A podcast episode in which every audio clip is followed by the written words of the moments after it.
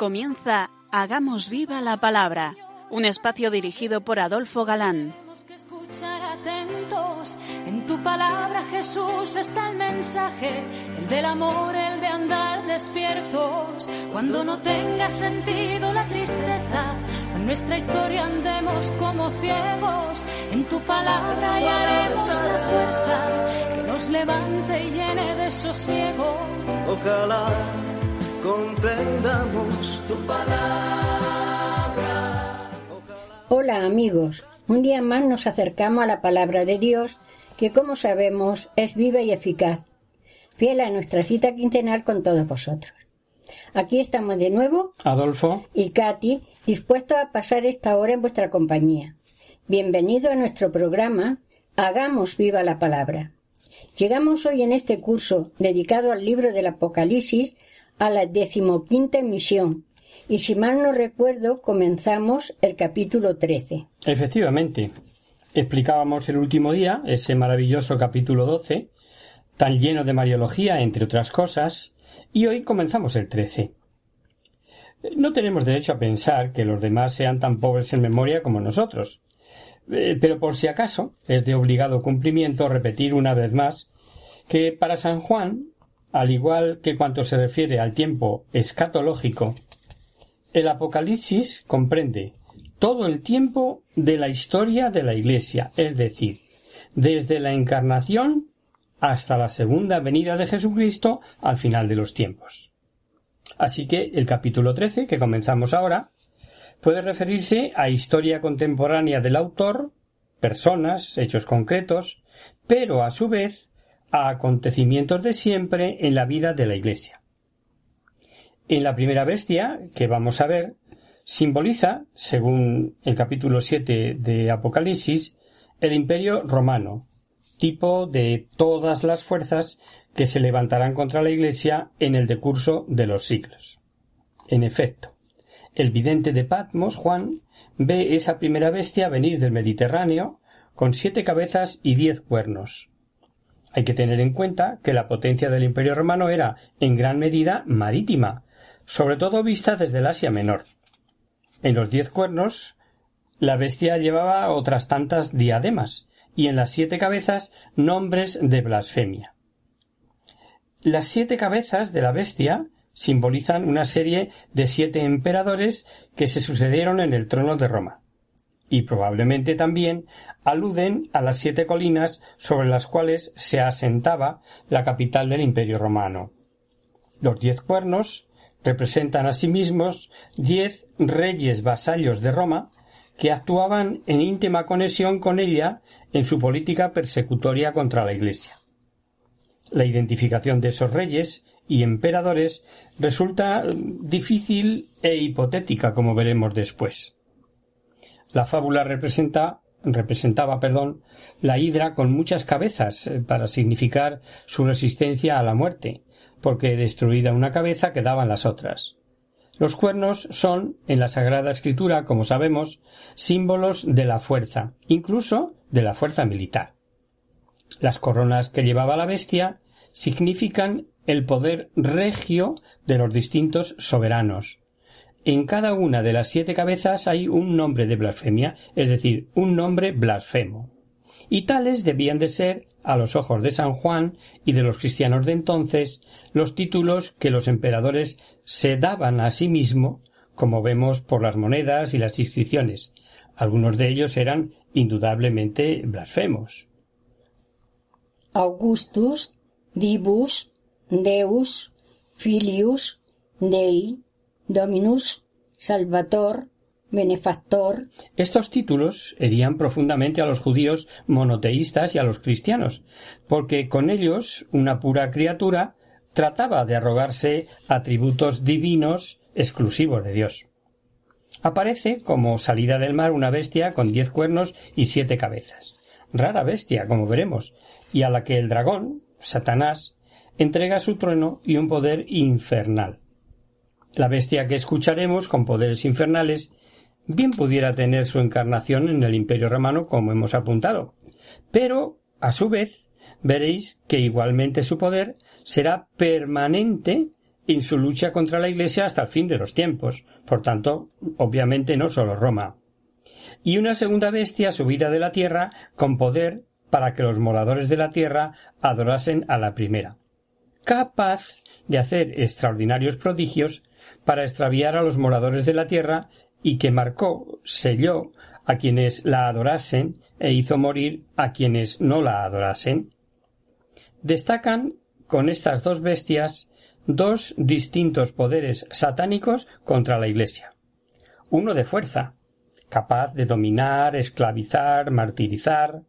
Ahí el poder político, leyes contra las leyes divinas, poder del divino, eh, perdón, poder del dinero, quiero decir, y el de la otra, el de perniciosas filosofías, la imposición del ateísmo, la inmoralidad, la pornografía, el divorcio, el aborto, como eficaz manera de destruir la familia, el ridiculizar la piedad, etcétera, etcétera.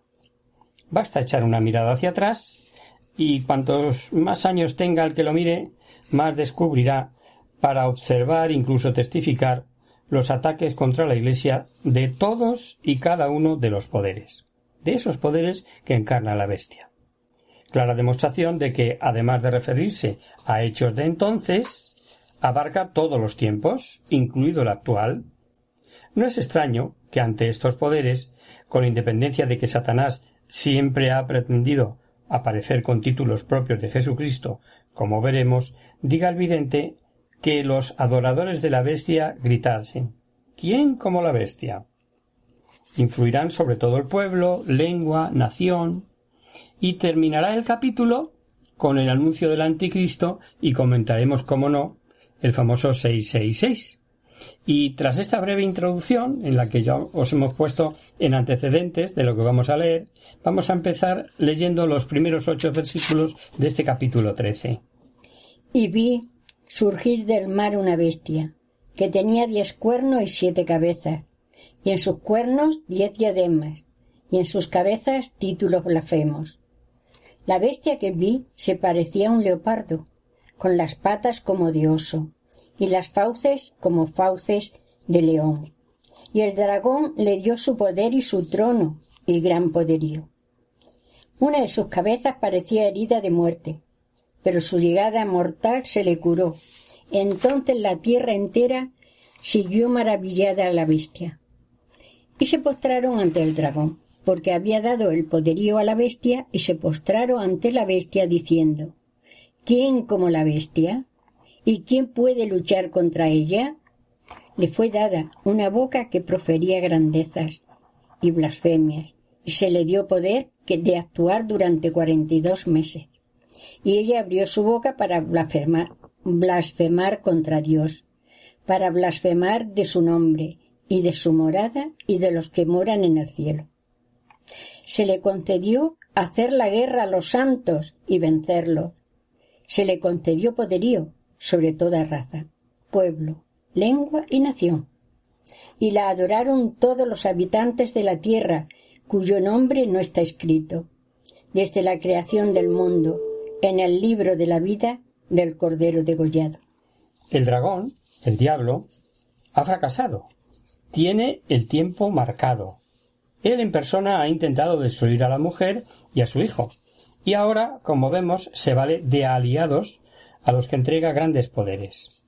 Hay, si os dais cuenta, como una trinidad eh, maléfica. Dragón, primera bestia y segunda bestia. Todo odio, como imitación de la Trinidad divina, todo amor. En este capítulo se ve la insistencia de Satanás de aparecer como aparece el Cordero de Dios.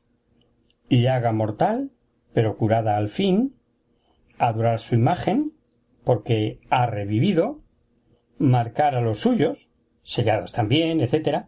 Y al igual que Miguel, quien como Dios cuenta con poderes divinos para la lucha de la bestia, que recibe poderes satánicos, se dirá ¿quién como la bestia? La descripción de la primera bestia es expresiva, semejante a una pantera, luego astuta y ágil, pies como de oso, potencia irresistible. ¿Quién podrá moverla? Fauces de león, feroz, eh, trituradora de presas. Es natural que sean semejantes a las bestias vistas por Daniel. Son fuertes poderes feroces de los que Satanás se ha valido y se vale siempre. Dice que el dragón le dio a la bestia su poder, su trono y autoridad grande. El dragón es el príncipe de este mundo, así lo dijo Jesús en distintas ocasiones, por ejemplo, antes de salir para Getsemaní. Ya no hablaré muchas cosas con vosotros, porque llega el príncipe de este mundo. En mí no tiene ningún poder, pero ha de, de saber el mundo que amo al Padre y que obro según el Padre me ha ordenado. Levantaos, vamos, vámonos de aquí. Después de la última cena, ¿verdad? Recordaréis que cuando las tentaciones en el desierto, después de haber fracasado Satanás, intentando valerse de atención, valerse de citas bíblicas, pero mal interpretadas, pues después de este fracaso, el diablo ya eh, se destapó y le dijo, tras de haberle mostrado todos los reinos del mundo, Todo este poder y su gloria te daré, pues a mí me ha sido entregado, y a quien quiero se lo doy si pues me adoras. Comentando el texto, apuntan los comentaristas de Verbum una interpretación verdaderamente interesante y digna de ser tenida en cuenta. Dicen, Satanás, Luzbel, astro excepcional, ¿no sería designado por Dios príncipe de este mundo para el bien? Y al sublevarse y caer, eh, se siguió sintiendo príncipe, pero el mal, para el mal, príncipe del mal porque al igual que ángeles de la talla de Gabriel, de Miguel, está claro que fueron designados por Dios para ayudar a los hombres en cuanto se relaciona con el misterio de la encarnación de su único Hijo. ¿No iba Dios a asociar a este gran ángel, Luzbel, para el misterio?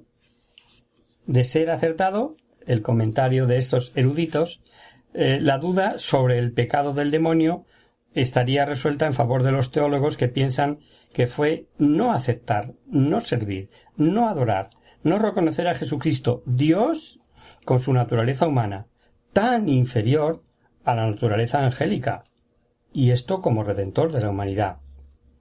Dios le ha permitido su poder y trono hasta que termine el plan salvífico. Y Luzbel busca asociados a los que otorga poderes y recibe adoración. Surge algo al parecer imprevisto. En el cuadro de falsa gloria, una de las cabezas fue herida, dice el texto, y no obstante, aun siendo mortal, se curó.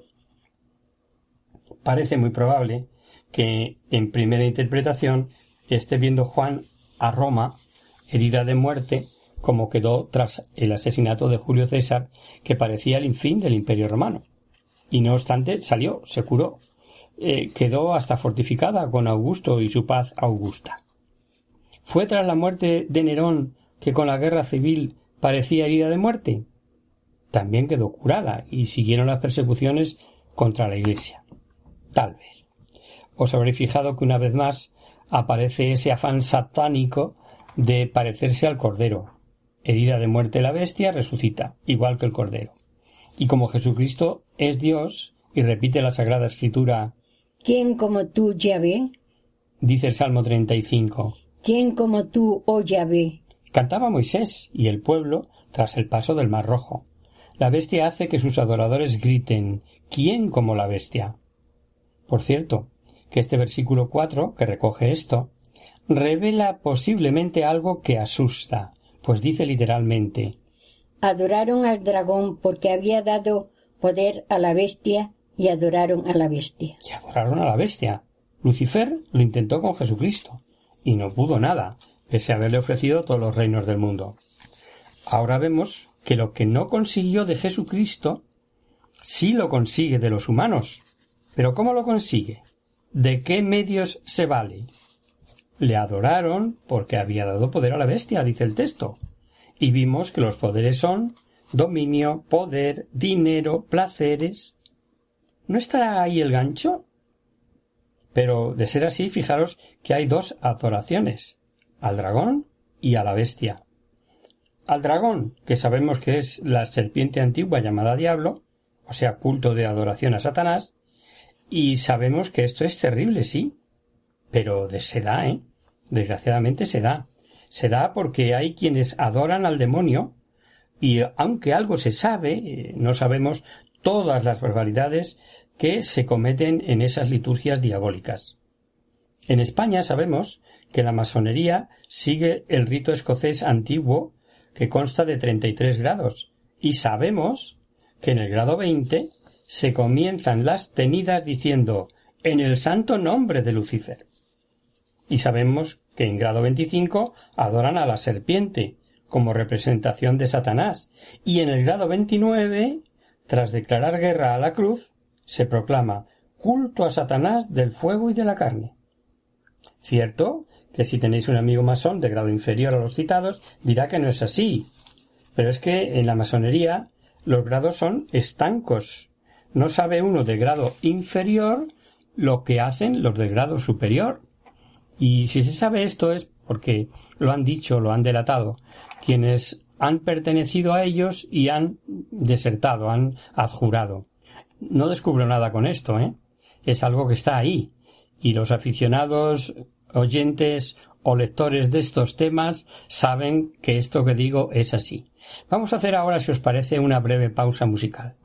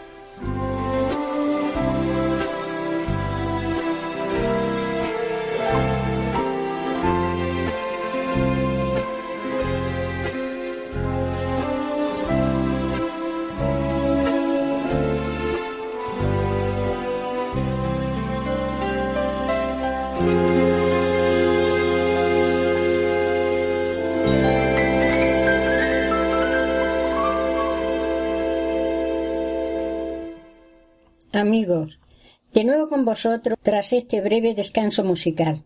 Os recordamos, queridos oyentes, que sintonizáis el programa Hagamos viva la palabra.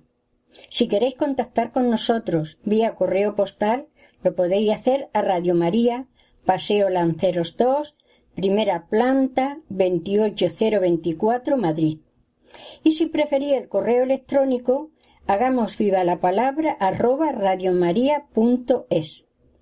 Para, los que se acaban de incorporar, decirles que estamos analizando el Apocalipsis y concretamente los primeros versículos del capítulo 13. Comentábamos el texto, adoraron al dragón porque había dado poder a la bestia y adoraron a la bestia. Y dijimos antes del descanso que Lucifer lo intentó con Jesucristo y no pudo nada, pese a haberle ofrecido todos los reinos del mundo. Pero lo que no consiguió de Jesucristo, si lo consigue de nosotros, de los humanos, porque el poder del que se vale no es otro que el dominio. El poder humano y dominio sobre otros hombres, el dinero, los placeres. Ciertamente los así enganchados idolatran al dinero, al poder, al placer, que en el fondo pues es idolatrar a la bestia. Y toda idolatría supone también culto, y en este culto al demonio, y si no, eh, recordemos lo que Moisés dijo, lo tenemos en Deuteronomio. Inmolaron a demonios, no a dioses. Y Pablo, también escribiendo a los Corintios, dice Digo que lo que sacrifican los gentiles a los demonios y no a Dios lo sacrifica. Seguimos analizando. El siguiente versículo dice que la bestia se le dio una boca para proferir palabras llenas de arrogancia y de blasfemia. Como otras veces ya visto, el tiempo que permite Dios para el mal es siempre limitado, y repite el simbolismo de cuarenta y dos meses que ya conocemos. Sabemos que la arrogancia de los emperadores del tiempo de Juan admitían ser considerados como dioses, y tenían títulos blasfemos, como dijimos al comienzo. Domiciano los, los usó incluso en la misma Roma, y a su madre llegaron a llamarla Madre de Dios.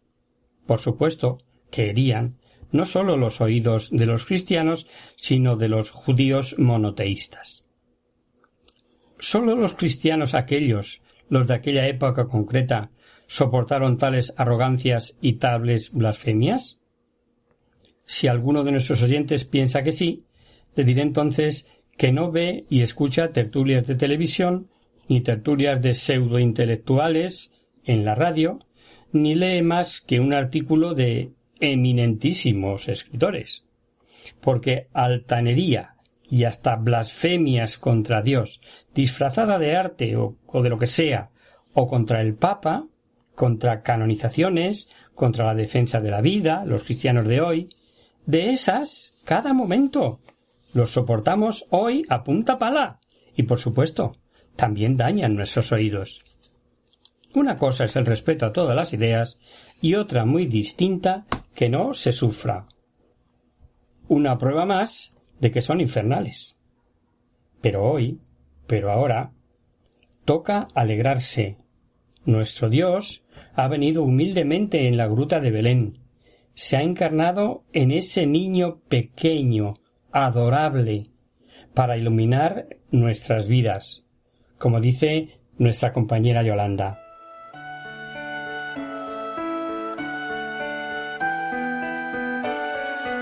Si nos hubieran preguntado cómo iban a ser los primeros momentos del verbo hecho carne, nunca hubiéramos pensado en su nacimiento en un pesebre entre animales, en suma pobreza y desamparo. Y sin embargo, esa era la Navidad que Dios quería, para enseñarnos que ninguna dificultad o rechazo iban a impedir al Hijo de Dios venir al mundo a salvarnos. Tampoco va a dejar de nacer Jesús en nuestros corazones esta Navidad, pues quiere seguir acompañándonos en estos momentos difíciles e iluminar nuestras vidas como hizo con los pastores de Belén y los magos de Oriente.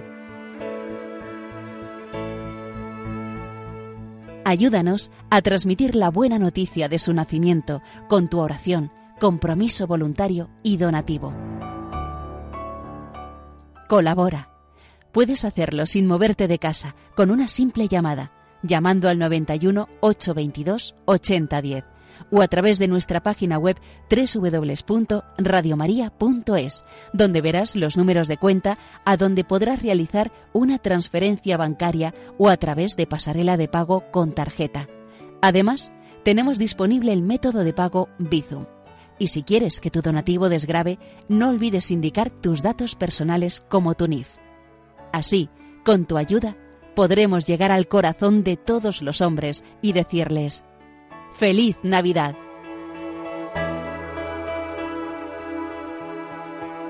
Seguimos con nuestra explicación de Apocalipsis.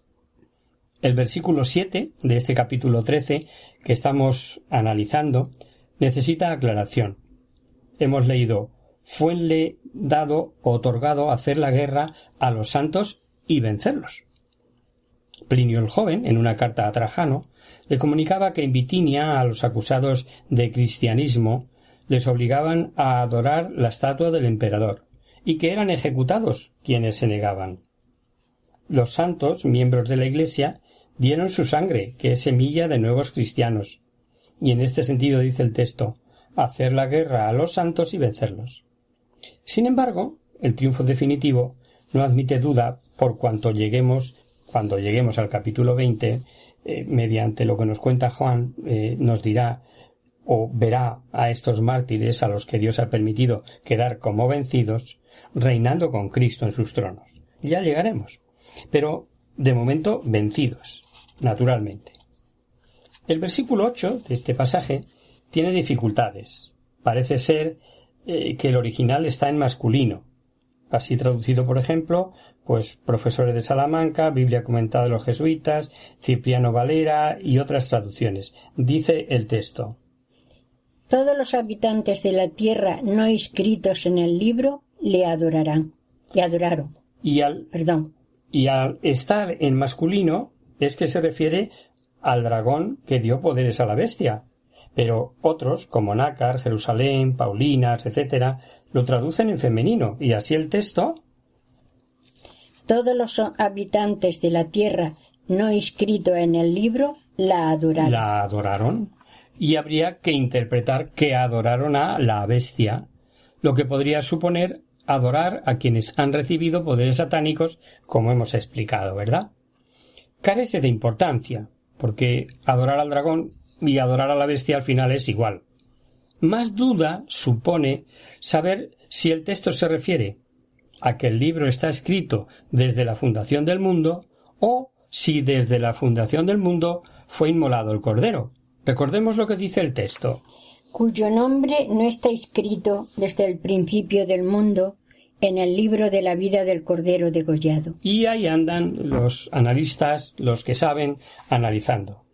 Unos dicen que se refiere al libro, escrito desde la fundación del mundo, y alegan citas que así lo dicen, con el capítulo 17 o en el 21 que ya llegaremos. Otros dicen que el sacrificio de Cristo fue determinado en el seno de la divinidad desde la eternidad, y en ese sentido presentan la cita del primer papa de la primera carta de Pedro, sino con la sangre preciosa de Cristo como Cordero sin defecto ni mancha, ya conocido antes de la creación del mundo y mani- manifestado al fin de los tiempos por amor vuestro. De cualquier forma, no creo que valga la pena mostrar mucho interés por una u otra, porque lo que no emite duda es que Dios está fuera del tiempo.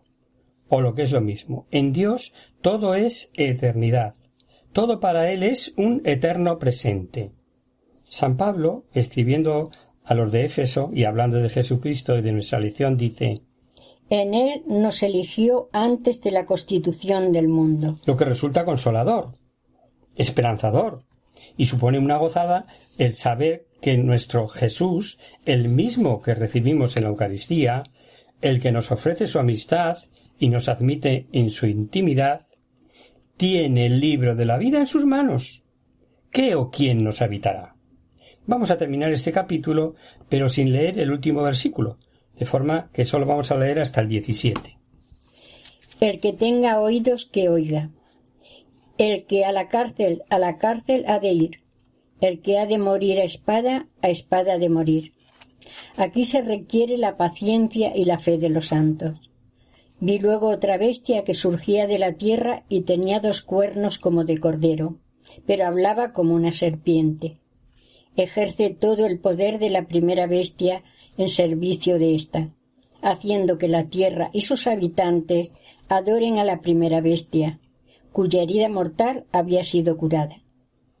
Realiza grandes señales hasta hacer bajar ante la gente fuego del cielo a la tierra, y seduce a los habitantes de la tierra con las señales que le ha sido concedido obra al servicio de la bestia, diciendo a los habitantes de la tierra que hagan una imagen en honor de la bestia que, teniendo la herida de la espada, revivió.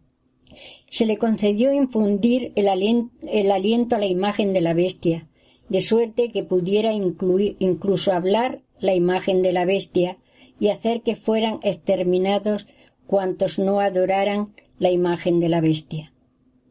Y hace que todos, pequeños y grandes, ricos y pobres, libres y esclavos, se hagan una marca en la mano derecha o en la frente, y que nadie pueda comprar nada ni vender sino el que lleve la marca con el nombre de la bestia o con la cifra de su nombre. Hay un marcado interés en repetirnos.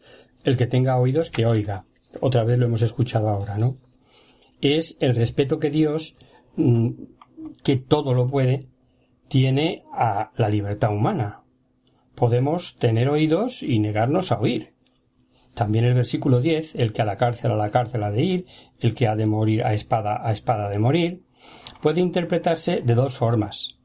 Una sería advertir que el culpable recibirá su, merecido, y al decir su quiere decirse que no será para todos igual, sino a cada cual el suyo, y sabemos que ni en el estado de condenación en lo que es el infierno no todos padecerán por igual, sino en proporción a su maldad, así se explica lo que dice si destinado a la cautividad, a la cautividad, si mata a la espada, a la espada morirá, etc.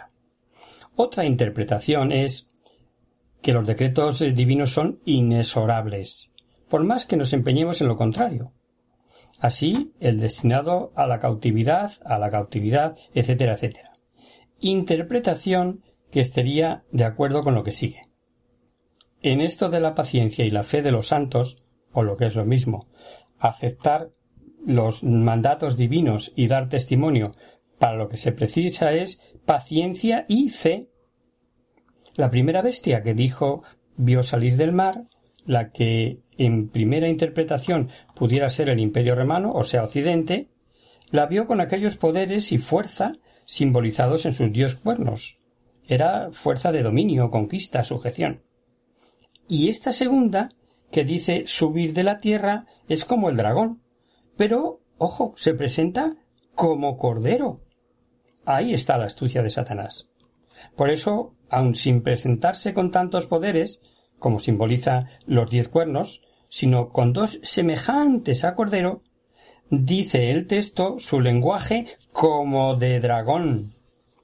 Lenguaje astuto, maléfico, venenoso, blasfemo. El autor sagrado quiere mostrar el gran peligro que supone para la Iglesia la acción de esta segunda bestia. Es mucho peor que la persecución y daño físico. Son fuerzas eh, filosóficas, errores religiosos, herejías, medias verdades. Y Jesús ya había advertido a los suyos del gran peligro de quienes con la piel de oveja son lobos rapaces. Y aquí quiero matizar que no siempre viste la piel de oveja el poderoso, o el que ostenta autoridad. También hay piel de oveja en muchos aparentemente corrientes o sencillos. Ojo, que el disfraz y la careta la podemos llevar todos. Y dice el libro que esta bestia hacía prodigios, extraviando a los moradores de la tierra con las señales que le fue dado ejecutar.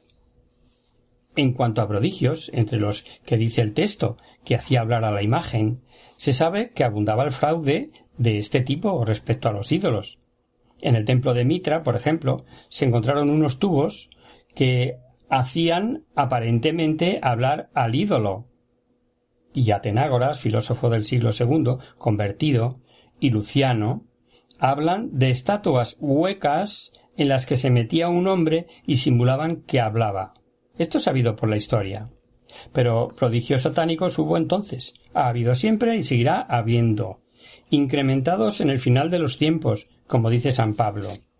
La venida del inicuo irá acompañada del poder de Satanás, de todo género de milagros, señales y prodigios, y de seducciones. Etcétera, etcétera, ¿no? ¿Os habéis imaginado lo que se puede conseguir en esta era super tecnológica en que somos capaces de vernos de un lado a otro del continente? Pues ved lo que puede haber detrás. Me imagino que sabréis en qué se diferencian estos prodigios, aunque sean ejercidos sobre las leyes naturales, de los milagros obrados por la fe de los santos. Los milagros son para bien, causan aumento de fe, aumento de piedad, etc. Y los prodigios satánicos son para el mal, para atrapar a las almas, para causar males, etc. Satanás, al buscar la perdición de la raza humana, no tiene distinciones y va por todas y a por todos. Y como hemos escuchado. Grandes y pequeños, ricos y pobres, libres y siervos. Y a quienes la aceptan, la marca, la marca como cosa suya, como se marcaban a los esclavos. Y a estos les facilita el medrar, el negociar, excluyendo incluso a quienes no estén marcados. Y de nuevo, una vez más, volvemos a que, saltando de aquellos tiempos a los nuestros, un pequeño ejemplo. Yo he conocido a un profesor, miembro de un tribunal de selectividad, como se llamaba entonces, ahora lo llaman la PAU. Pues bien, llegó a chulear hasta tres puntos en un examen a los alumnos procedentes de un determinado colegio religioso y al pedir revisión de examen y descubrirse tamaña injusticia y robo, sin argumentos, solo con tópicos y a priorismos, despotricaba no contra los alumnos, sino contra la institución de la que procedían los alumnos. Luego ved que había detrás. Tiempos en los que no sé si os suena, en que los profesores de religión no son considerados a efectos económicos como válidos, ni como asignatura la asignatura de religión evaluable y, y, un largo etcétera. No quiero seguir por ese camino para no enfadarme ni enfadaros, queridos oyentes. En fin, que la historia se repite, y la lucha de los hijos de las tinieblas, buscando la perdición de los hombres, sean de la condición que sea, no cesan. Se nos ha ido el tiempo amigos nuestros. Dejamos pendientes, como os decía, el último versículo de este capítulo 13 para nuestra próxima emisión, que lo veremos lo primero.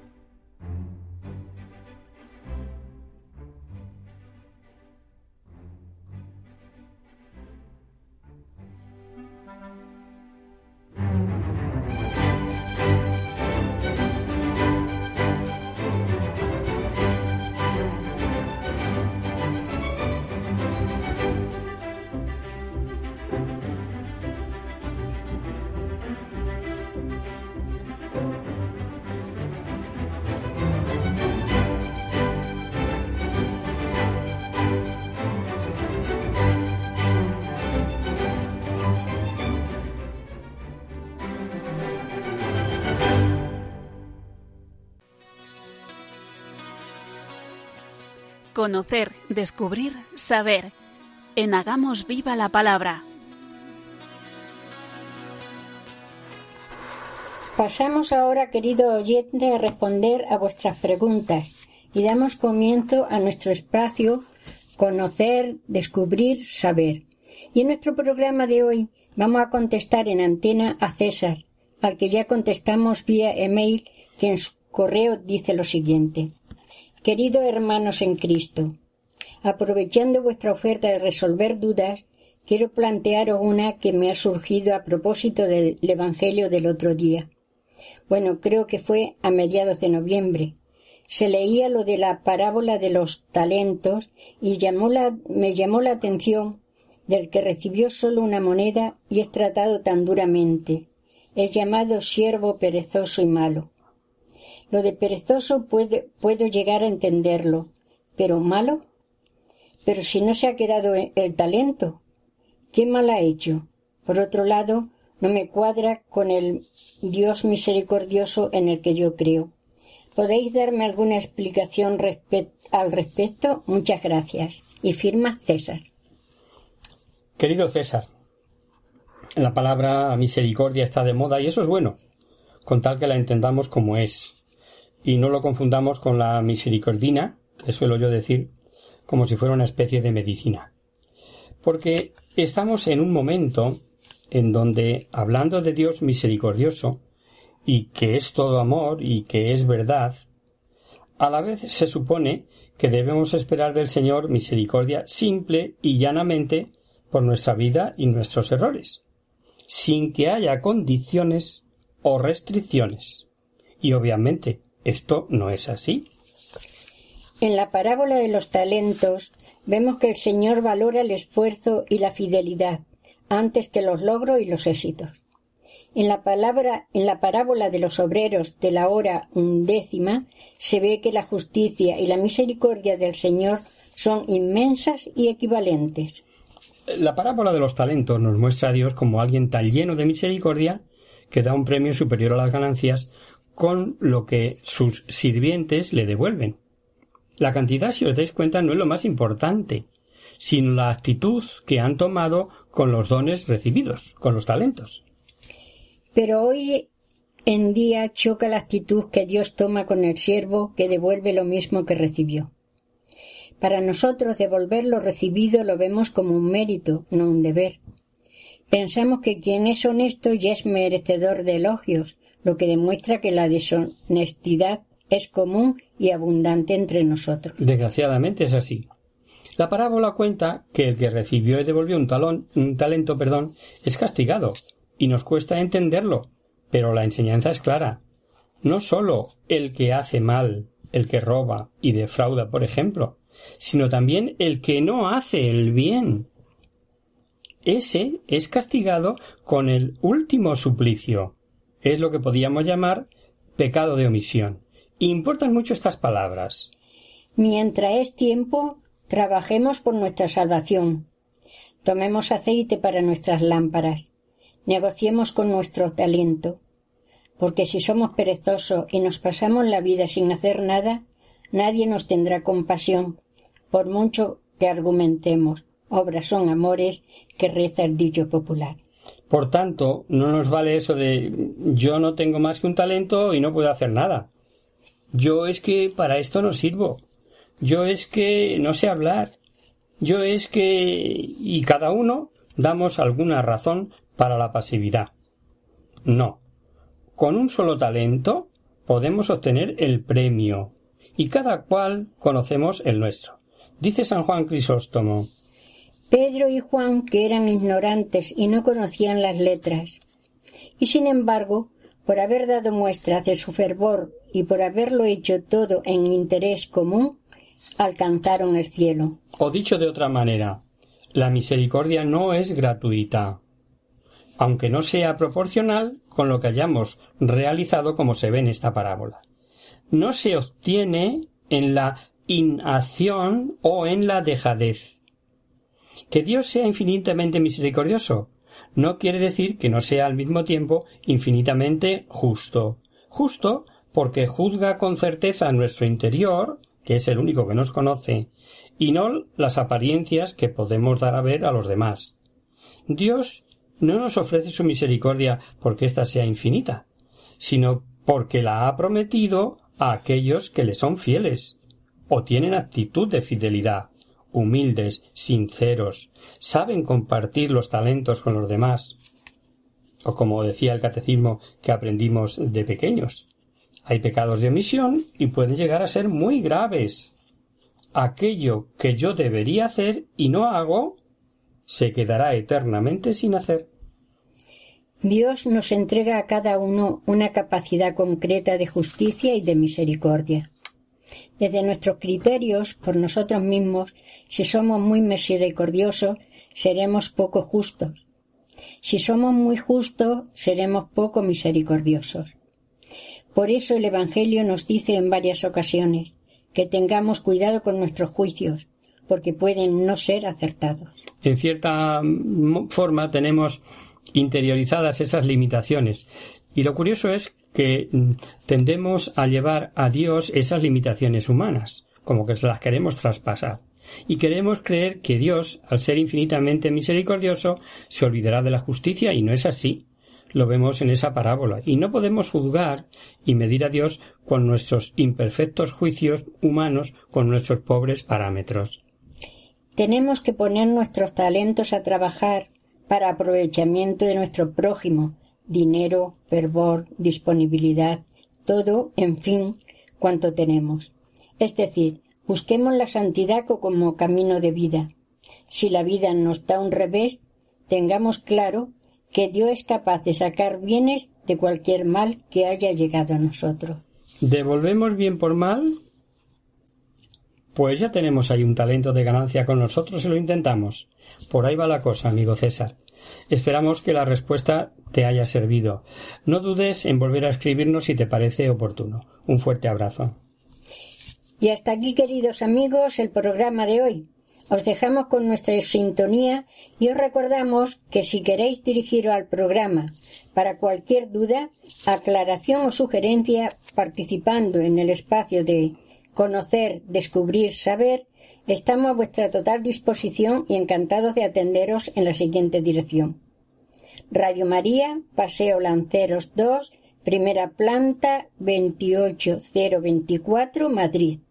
O bien, si lo preferís, al correo electrónico hagamos viva la palabra arroba radiomaria.es.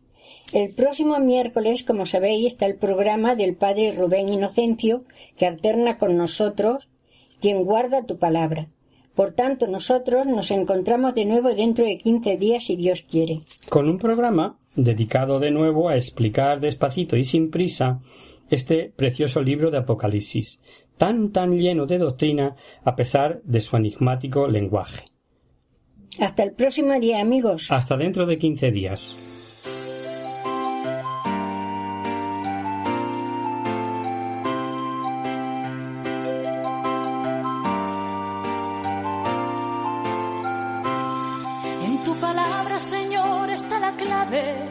Solo tenemos que escuchar atentos. En tu palabra, Jesús, está el mensaje, el del amor, el de andar despierto. Así concluye Hagamos viva la palabra con Adolfo Galán. como ciegos en tu palabra y haremos la fuerza que nos levante y llene de sosiego. Ojalá.